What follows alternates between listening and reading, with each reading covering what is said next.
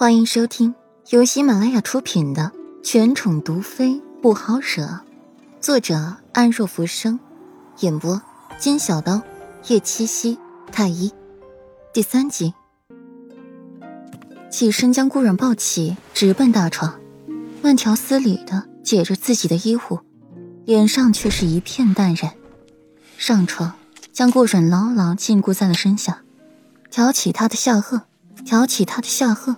准确无误的吻上，唇舌交缠，唇分。裴玉看着身下人的表情，脸颊红扑扑的，眼神迷离，眼角的胭脂痣与眉心的一点朱砂交辉相映，显得顾软格外的妖娆妩媚。轻点，顾然忍不住出声，太疼了。美人乖，本世子不会让你太疼的。裴玉安抚的亲亲顾然的唇。舌尖描摹着她完美的唇形，暗哑出声，双眸却清淡温和。说罢，裴玉肩腰一沉，慢慢深入。室内春光无限，室外绵绵细雨打落了树叶，两片树叶紧紧相依，打着雪儿落下，敲落在水缸里。雨淅淅沥沥下着，落在了水缸里，水波荡漾，两片叶子。在水面上如浮萍一般漂泊无根，时起时沉。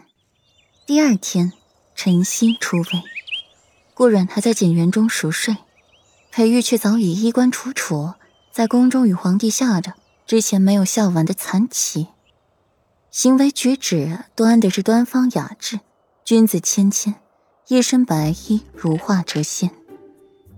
裴青，你就不懂得让朕几子吗？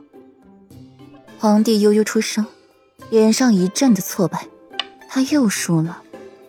陛下，再来。裴玉嗓音温润，眉眼微和，不骄不躁，如诗如画的脸看不出别样情绪。皇帝摆摆手，就有宫人上前来整理棋盘，再默默退下。裴青，如今可有心仪的女子啊？老皇帝先下一子，问裴玉。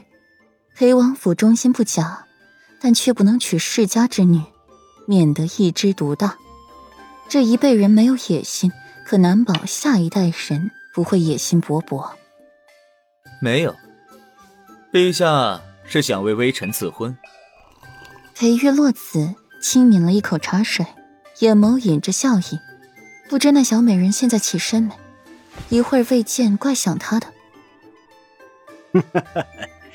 裴青，也就是你敢这般与朕说话了，还敢迎朕的旗？哼，不像朕的那些皇子，见了朕就跟老鼠见了猫似的。哼，朕又不会把他们怎么样。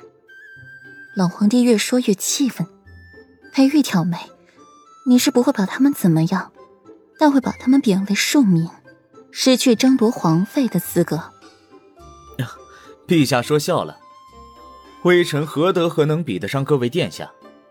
且不说太子殿下，兴师子集还是诸子百家，都是无一不精，无一不通。